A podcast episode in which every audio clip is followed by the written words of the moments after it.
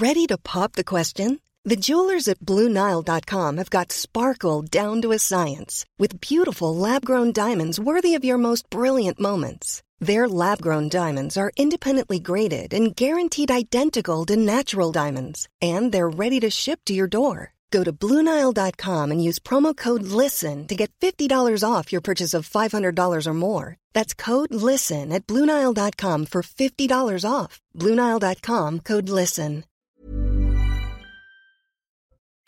Les agriculteurs menacent de bloquer la capitale après plusieurs jours de mobilisation et d'opérations coup de poing.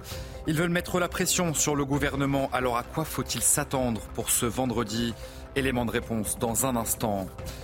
Gabriel Attal est attendu en Haute-Garonne ce vendredi. Sur place, le Premier ministre devrait annoncer des mesures concrètes pour faire baisser la pression sur le monde agricole.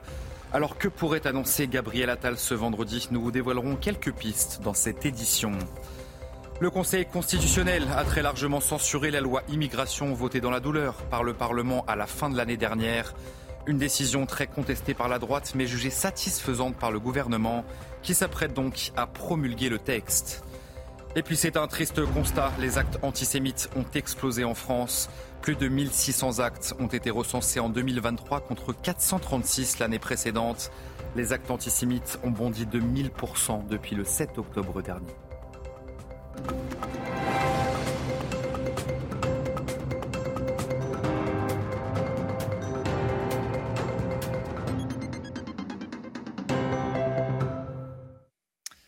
Bonsoir à tous, très heureux de vous retrouver sur CNews pour l'édition de la nuit. Les appels à bloquer la capitale ce vendredi seront-ils suivis par les agriculteurs? Alors que les points de blocage se multiplient sur le territoire, les agriculteurs veulent mettre la pression, bien sûr, sur le gouvernement. Gabriel Attal annoncera dans la matinée une série de mesures pour faire baisser la pression sur le monde agricole. Maxime Lavandier avec toutes nos équipes mobilisées sur le terrain. La grogne ne cesse de prendre de l'ampleur. Dans l'attente de réponses concrètes, les agriculteurs brandissent la menace de monter sur Paris. Les syndicats de la FNSEA d'Île-de-France et les jeunes agriculteurs appellent leurs adhérents à se rassembler sur les grands axes routiers. On a prévu de monter à Paris, euh, on a prévu d'organiser des blocages sur les principaux accès de la capitale. Euh, à partir de demain après-midi. Si on n'a pas des réponses concrètes, c'est sûr que l'étape suivante, ça va se rapprocher encore de Paris. Une menace qui plane depuis quelques jours et ce même dans les régions les plus éloignées. À Rennes, où une manifestation de la coordination rurale a eu lieu devant la préfecture. La présidente du syndicat Véronique Lefloc l'affirme, la distance entre Rennes et Paris ne fait pas peur aux agriculteurs. Les agriculteurs du 47 et d'ailleurs sont prêts à monter euh, jusqu'à Paris aussi. Donc euh, euh, oui, calmons, calmons les, gens, mais surtout rassurons-nous. D'autres voudraient aller encore plus loin pour se faire entendre. À Seclin, dans le Nord, les agriculteurs qui bloquent l'autoroute A1 souhaitent mettre le pays à l'arrêt. Le but, je pense, en fait, c'est de bloquer euh, les grands axes routiers pour euh, stopper euh, tout, toute la marchandise, en gros, qui est, qui est en mouvement sur le territoire. En mettant, je pense, la France à l'arrêt comme ça, peut-être qu'on aura des réponses. Demain, tous auront les yeux rivés sur Gabriel Attal. Le Premier ministre doit faire les premières annonces pour répondre aux revendications des agriculteurs, qui déterminera la suite ou non d'une possible entrée dans Paris. Et justement, à quelques dizaines de kilomètres de Paris, plus d'une centaine d'agriculteurs est mobilisé depuis trois jours maintenant. Ils vont donc passer leur troisième nuit sur ce barrage pour bloquer l'autoroute A16. Michael Dos Santos et Jean-Laurent Constantini se sont rendus sur place ce jeudi soir pour CNews. Ici à Méru, dans l'Oise, à une euh, cinquantaine de kilomètres de Paris, la mobilisation des agriculteurs se poursuit. L'autoroute A16 est bloquée euh, par euh, des, tracteurs. Une centaine d'agriculteurs patientent ici pour bloquer cette, cette autoroute. Nous sommes avec Luc, qui est vice-président de la FNSEA. bonsoir Luc. Qu'attendez-vous du message de, Gabriel Attal? On attend des réponses concrètes, précises qui soit à la hauteur de la mobilisation. Hier, nous étions 32 euh, 000 tracteurs, 55 000 agriculteurs. C'est du jamais vu. Et que depuis trois jours, euh, cette détermination, même un peu plus pour l'Occitanie, elle doit être amenée par des, sujets concrets sur le revenu, sur les charges, sur la surtransposition et puis notamment sur la couche européenne.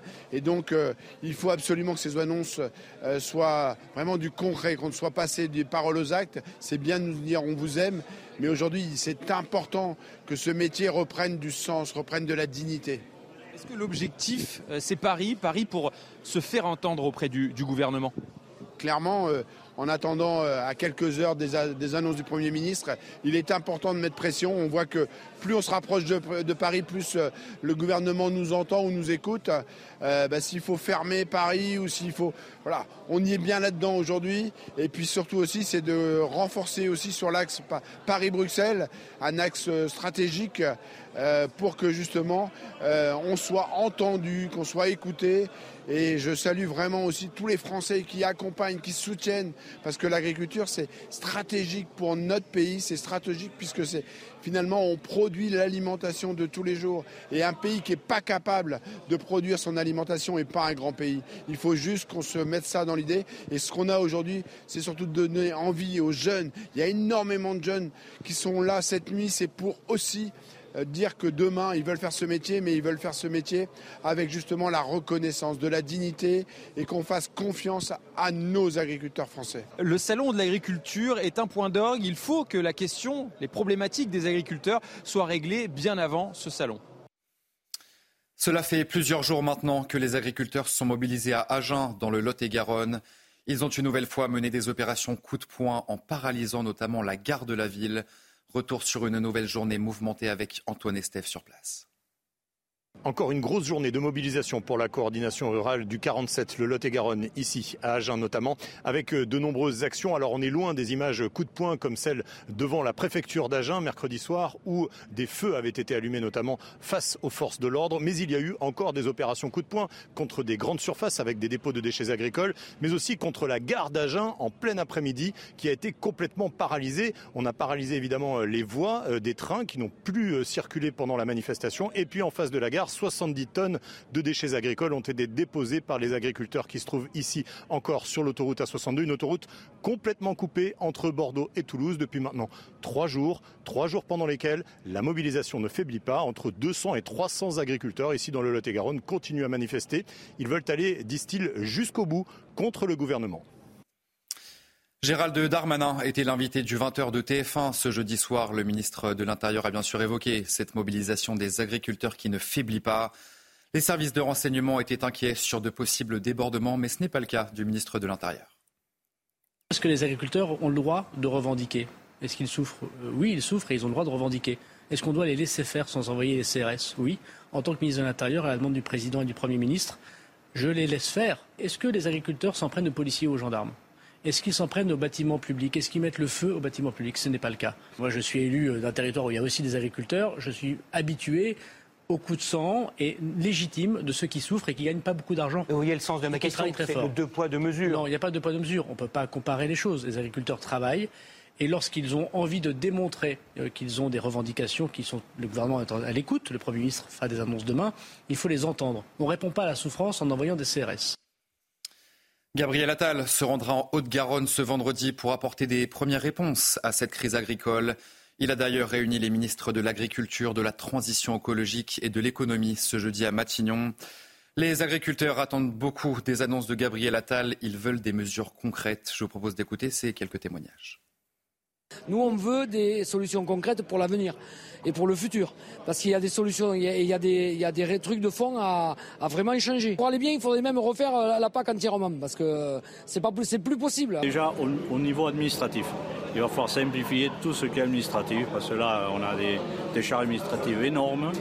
Euh, les contrôles aussi, il faut arrêter tous ces contrôles aléatoires euh, qui ne servent à rien, franchement, parce que c'est à mille feuilles, plus personne n'y comprend rien. Et par la suite, il va falloir alléger aussi euh, toutes ces contraintes environnementales. Aujourd'hui, on, ne maîtrise plus rien. On, on, ne peut plus couper une branche, on ne peut plus déboucher un fossé, on ne peut plus rien faire. Et du côté du gouvernement, on promet des réponses concrètes à cette colère paysanne. Alors que pourrait annoncer Gabriel Attal? Écoutez ces quelques informations de Florian Tardif du service politique de CNews. Écoutez, Gabriel Attal, selon nos informations, devrait porter plusieurs propositions concrètes. C'est en tout cas ce qu'on nous annonce dans l'entourage de l'exécutif. Des propositions de simplification administrative, euh, notamment demandes répétées des agriculteurs. Et pour cela, il se rendra sur le terrain euh, ce vendredi, accompagné euh, du ministre de l'Agriculture, Marc Fesneau, qui l'a réuni ce jeudi avec Christophe Béchu et Bruno Le Maire pour finaliser les autres mesures qui seront annoncées lors de ce déplacement. Des mesures qui concerneraient, toujours selon nos informations, le gazole non routier, niche fiscale qui doit être supprimée d'ici 2030 et sur laquelle les agriculteurs souhaitent que l'exécutif revienne. Euh, d'autres mesures concerneraient l'élevage, euh, dont les exploitants expliquent aujourd'hui qu'il croule euh, sous les charges. Et le dernier point qui sera abordé vraisemblablement ce vendredi par le Premier ministre concernerait la rémunération, rémunération directement des agriculteurs. Bruno Le Maire et Marc Fesneau doivent mener ce vendredi un comité de suivi des négociations commerciales entre les agriculteurs, les industriels et la grande distribution pour leur garantir un revenu décent. Les agriculteurs sont mobilisés aux quatre coins de l'Hexagone. À Rennes, ils se sont réunis très tôt ce jeudi matin avant de se rendre devant la préfecture. Les agriculteurs ont pu compter sur le soutien des marins-pêcheurs et des travailleurs du BTP, eux aussi en grande difficulté. Maxime Lavandier le récit. Des marins-pêcheurs aux côtés des agriculteurs. Pancarte en main, ils sont venus en soutien pour exprimer leur colère. À Rennes, les agriculteurs ne sont pas seuls. Dans la mobilisation se trouvent également des travailleurs du BTP. Leurs revendications sont similaires, comme l'affirme ce patron d'une entreprise. On est là en soutien au milieu agricole parce qu'on a les mêmes revendications. Donc, euh, au niveau des charges administratives, au niveau des charges sur le GNR, le gasoil. Les pêcheurs se retrouvent aussi dans le mouvement. Depuis lundi, leurs bateaux sont hackés pour quatre semaines dans le cadre de la préservation des dauphins. Ce jeune pêcheur confie son inquiétude quant à son avenir. Je viens d'acheter un bateau, euh, j'ai 28 ans, je viens d'acheter un bateau, on se pose des questions. Hein. À mon âge, euh, qui va racheter le bateau dans 10 ans? Un soutien important dans cette mobilisation à Rennes, organisée par le syndicat agricole Coordination Rurale. Tous se sont réunis tôt ce matin et ensemble ont convergé devant la préfecture. Une mobilisation qui pourrait se poursuivre, selon le président de la coordination rurale du Calvados. Il n'y euh, a pas de prise de conscience de la part de nos responsables politiques que l'agriculture est en danger et que ça peut très mal finir, le mouvement peut, peut, durer. Une délégation du syndicat agricole a été reçue en début d'après-midi, sans pour autant obtenir de mesures concrètes. Et puis près de Toulouse, l'autoroute A64 est toujours bloquée. Un mouvement qui a débuté il y a une semaine maintenant. Sur place, entre 200 et 300 agriculteurs sont présents pour exprimer leur colère. Alors comment cette mobilisation s'organise-t-elle et surtout comment font-ils pour tenir? Adrien Spiteri, Joanne Dermal, Stéphanie Rouquier. Un feu de camp, des bottes de foin transformées en table et même un garde-manger improvisé sous ce pont de l'autoroute A64. Depuis plus d'une semaine, de nombreux agriculteurs ont investi les lieux à Carbone, près de Toulouse. On est là pour défendre nos valeurs et continuer notre métier pour transmettre euh, à nos futures générations euh, ce métier. Certains, comme Jean-Marc, qui dorment sur place dans la paille. C'est un peu pagaille, bon, mais euh, c'est garé du on s'aligne et voilà, on s'installe, on dort toute la nuit. Ces derniers jours, des Français les soutiennent et leur apportent des vivres pour leur permettre de tenir. Mais pour ces agriculteurs, pas facile de jongler entre la mobilisation et leur travail, comme en témoigne cet éleveur. Le, matin, euh, je m'occupe de mes, de mes animaux. Euh, je viens euh, le, soit en fin de, matinée ici, soit en début d'après-midi. Et ensuite, le soir, je rentre pour m'occuper de mes, de mes chèvres. Un sacrifice nécessaire selon ces agriculteurs pour faire entendre leurs revendications et pour l'avenir de la profession. Une mobilisation qui devrait se poursuivre dans les prochains jours. Dans le reste de l'actualité, cette nuit, le Conseil constitutionnel a très largement censuré la loi immigration votée dans la douleur par le Parlement en décembre dernier. Une décision d'ailleurs très contestée par la droite, mais jugée satisfaisante par le gouvernement, qui s'apprête donc à promulguer ce texte. Thomas Bonnet-Bambagay.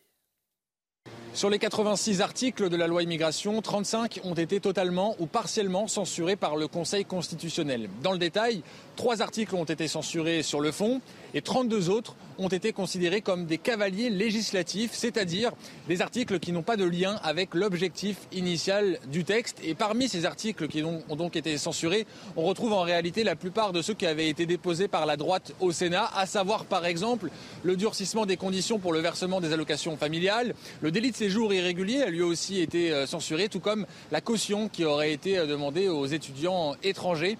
Alors du côté du Conseil constitutionnel, on se défend de toute décision euh, politique et du côté du gouvernement, on se vante d'avoir pu préserver les articles originels du texte, ceux qui figuraient dans le texte initial du gouvernement, qui n'ont donc pas été censurés.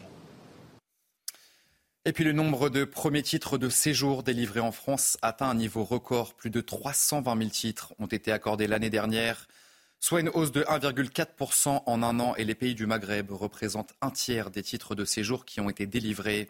Les détails, c'est avec Tanguy Hamon du service police-justice. L'année 2023 a encore été une année record pour la délivrance de titres de séjour en France, avec 323 260 de ces documents accordés. Les motifs étudiants, familiaux et économiques arrivent en tête et les ressortissants des trois pays du Maghreb, Maroc, Algérie et Tunisie, sont les plus concernés par ces attributions. Au total, en France, à l'heure actuelle, plus de 4 millions de personnes vivent avec un titre de séjour. Concernant les demandes d'asile, environ 61 000 ont été acceptées pour plus de 167 000 demandes. Une très forte hausse des demandes est venue d'Afrique subsaharienne. Du côté des départs, ils ont dépassé les 22 000 avec plus de 17 000 expulsions. Gérald Darmanin s'est félicité de leur augmentation, plus 10 avec à noter une reprise de la coopération consulaire avec l'Algérie. L'Algérie qui est devenue le premier pays de ressortissants éloignés avec plus de 2500 personnes. Dernier point important concernant les étrangers délinquants, près de 4700 d'entre eux ont été renvoyés dans leur pays, en hausse de 30% par rapport à 2022. Et enfin, c'est un triste constat. Les actes antisémites ont explosé en France. Plus de 1600 actes ont été recensés en 2023 contre 436 l'année précédente. Les actes antisémites ont bondi de 1000% depuis le 7 octobre dernier. Tony Pitaro. Mort aux juifs tagués sur les murs, croix gammées sur les façades des immeubles, chants antisémites dans le métro, depuis les attentats du 7 octobre, le nombre d'actes antisémites a augmenté de 1000%. Des chiffres effrayants pour le président de l'Union des étudiants juifs de France. Ma première réaction, c'est de la colère. Euh, évidemment, ces chiffres ils sont extrêmement liés aux trois derniers mois de l'année depuis le 7 octobre. Le 7 octobre, c'est le pire massacre de juifs depuis la Shoah. Ça aurait dû être le moment où l'humanité euh, se tient en solidarité euh, avec euh, le peuple juif attaqué dans sa chair. Eh bien non, ce qu'il se passe et ce qu'il s'est passé, ce qu'il continue à se passer, c'est une vague de haine de juifs encore plus fort. Plus de la moitié de ces actes antisémites concernent des atteintes aux personnes, comme des violences physiques ou des propos menaçants. Le 7 octobre, euh, en fin de journée déjà, on a commencé à voir les premiers propos à caractère antisémite qui ont commencé à se déverser sur les réseaux sociaux. Nous savions pertinemment que cette vague euh, d'antisémitisme sur les réseaux sociaux allait se traduire en passage à l'acte vis-à-vis euh, à l'encontre des personnes physiques. Vous avez toute une partie des plaintes que nous avons passées qui sont toujours en cours d'enquête et ce, malheureusement depuis plus de trois mois quasiment. C'est un cercle vicieux. Tant que la justice n'est pas passée, les actes antisémites continuent d'augmenter. Sur l'année écoulée, plus de 12% des actes antisémites se sont déroulés en milieu scolaire. Vous euh, restez bien avec nous sur CNews, votre journal des sports, dans un instant. Et on commence ce journal des sports avec du football et le quart de finale de la Coupe d'Espagne ce jeudi soir entre l'Atlético de Madrid et le FC Séville. Un duel qui a tourné à l'avantage des Colchoneros qui se sont imposés un but à zéro contre les Sévillans. Mais ce succès a été bien difficile à valider. Le Français Antoine Griezmann a notamment raté un pénalty dans ce match. C'est Memphis Depay, l'ancien capitaine de l'Olympique lyonnais, qui inscrit l'unique but en toute fin de partie. L'Atlético de Madrid se qualifie donc pour les demi-finales de cette compétition. Allez, du football toujours, mais chez les femmes, cette fois-ci avec la cinquième journée de la Ligue des Champions. Et l'Olympique lyonnais qui s'est très largement imposé ce jeudi soir contre Sainte-Polten en Autriche. Un succès 7 buts à 0 des Lyonnaises. Elles ont tout simplement été bien trop fortes pour leurs adversaires du soir. Ada Egerberg, vainqueur du Ballon d'Or féminin en 2018, a notamment inscrit un doublé. Tout comme l'Allemande Sarah Dabritz, les joueuses de Sonia Bonpastor sont premières de ce groupe B Allez, on passe au rugby. À présent, dans ce journal des sports, avec la défaite ce jeudi soir de Vannes contre Nevers. Le score 25 à 3 pour la 18e journée de Pro D2. Les Bretons se sont fait surprendre par les hommes de Xavier Péméja. Le résumé du match cette nuit signé Nicolas Miklusiak. En entrant sur la pelouse de Nevers, le leader Van cherche un premier succès à l'extérieur depuis début novembre. 3-0 très vite pour les Bretons, ensuite largement dominé dans une première période singulière. Carnevert réussit à passer la ligne d'en but trois fois, mais par trois fois l'essai est refusé. Très grande frustration.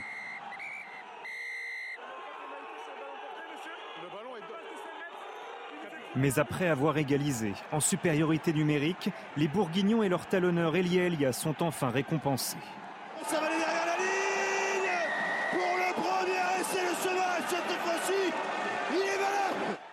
Nevers est libéré et le 3 carrel Christian Ambadiang perce la défense vantaise.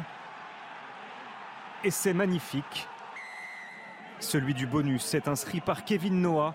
Victoire 25-3 de Nevers, provisoirement quatrième. Van est un leader menacé. Allez vous restez bien avec nous sur CNews. On se retrouve dans un instant pour un prochain journal. Les agriculteurs menacent de bloquer la capitale après plusieurs jours de mobilisation et d'opérations coup de poing. Ils veulent mettre la pression sur le gouvernement. Alors à quoi faut-il s'attendre pour cette journée de vendredi? On vous donne quelques informations dans un instant dans notre prochain journal. Je vous souhaite une belle nuit et je vous dis donc à tout de suite sur CNews. Retrouvez tous nos programmes et plus sur cnews.fr.